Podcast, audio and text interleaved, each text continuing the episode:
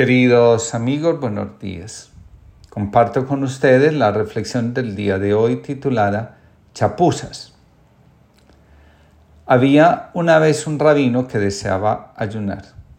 Se propuso no comer ni beber de sabbat a sabbat. Todo estaba muy bien hasta el jueves, cuando la sed comienza a acosarlo.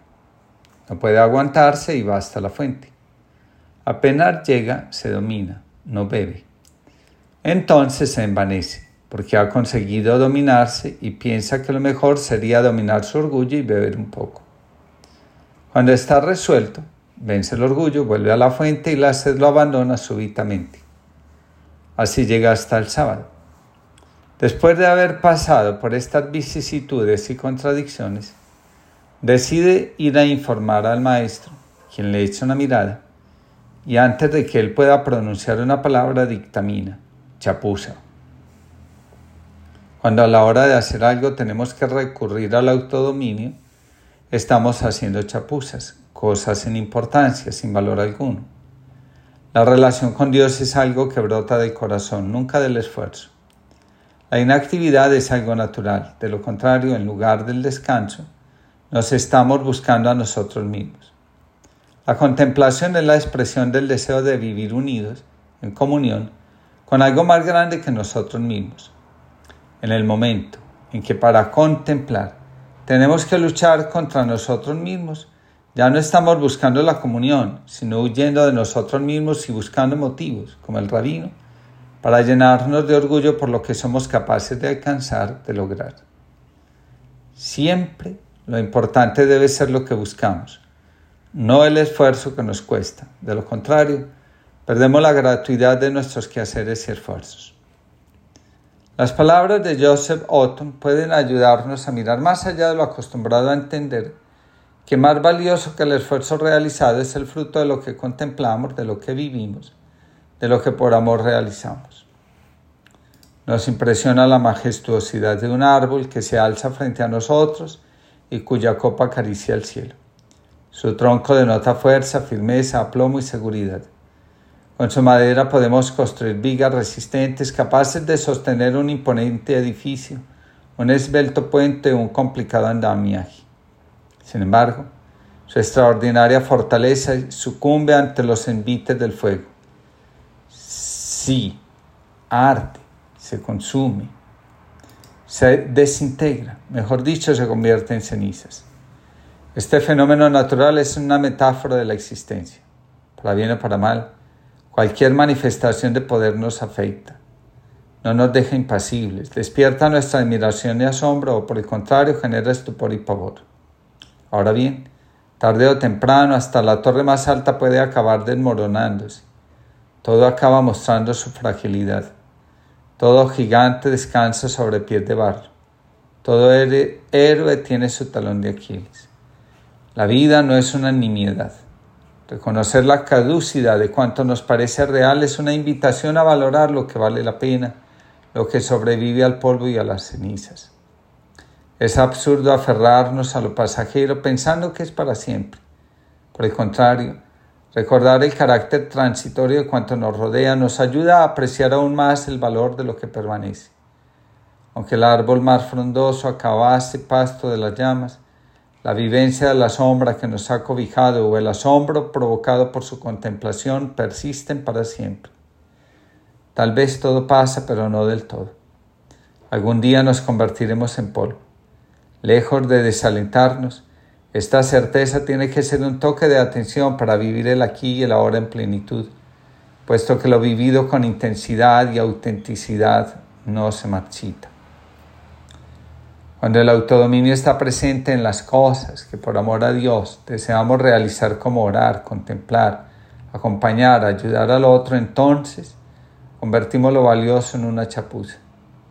En la búsqueda del autodominio nos enseña Thomas Merton, lo que se revela es nuestra disociación, nuestro desequilibrio.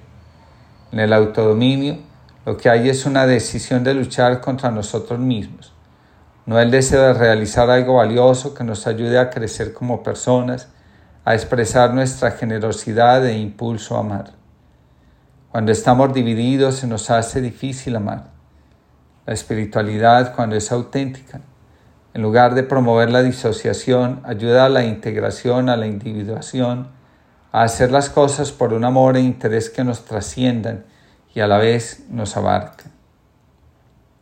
Escribe Tomás Merton. Ustedes podrán decir, bueno, divididos estamos todos. Esto es simplemente lo que tenemos que hacer. Pero Buber dice que lo que ante todo necesitamos es ver que el ascetismo es absolutamente secundario si deseamos vivir unidos a Dios. Ante Él todos somos sanados de nuestras fragmentaciones y disociaciones, porque la fuerza de su gracia, de su amor, siempre es más fuerte que las experiencias de dolor que llevamos en el corazón antes de intentar ayunar o hacer algún sacrificio, dice Thomas Merton, debemos asegurarnos de ser una sola pieza. Allí, donde solo hay fragmentos, ciertas acciones, aunque sean en nombre de Dios, se convierten en actos sumamente narcisistas, porque en lugar de amor, contienen nuestro deseo de ser reconocidos en nuestro esfuerzo.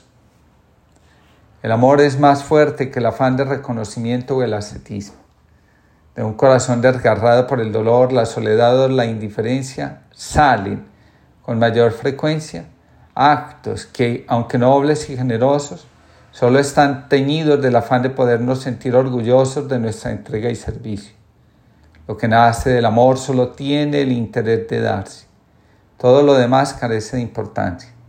La lucha con nosotros mismos pierde interés cuando empezamos a preguntarnos por aquello que pueden estar pensando los demás.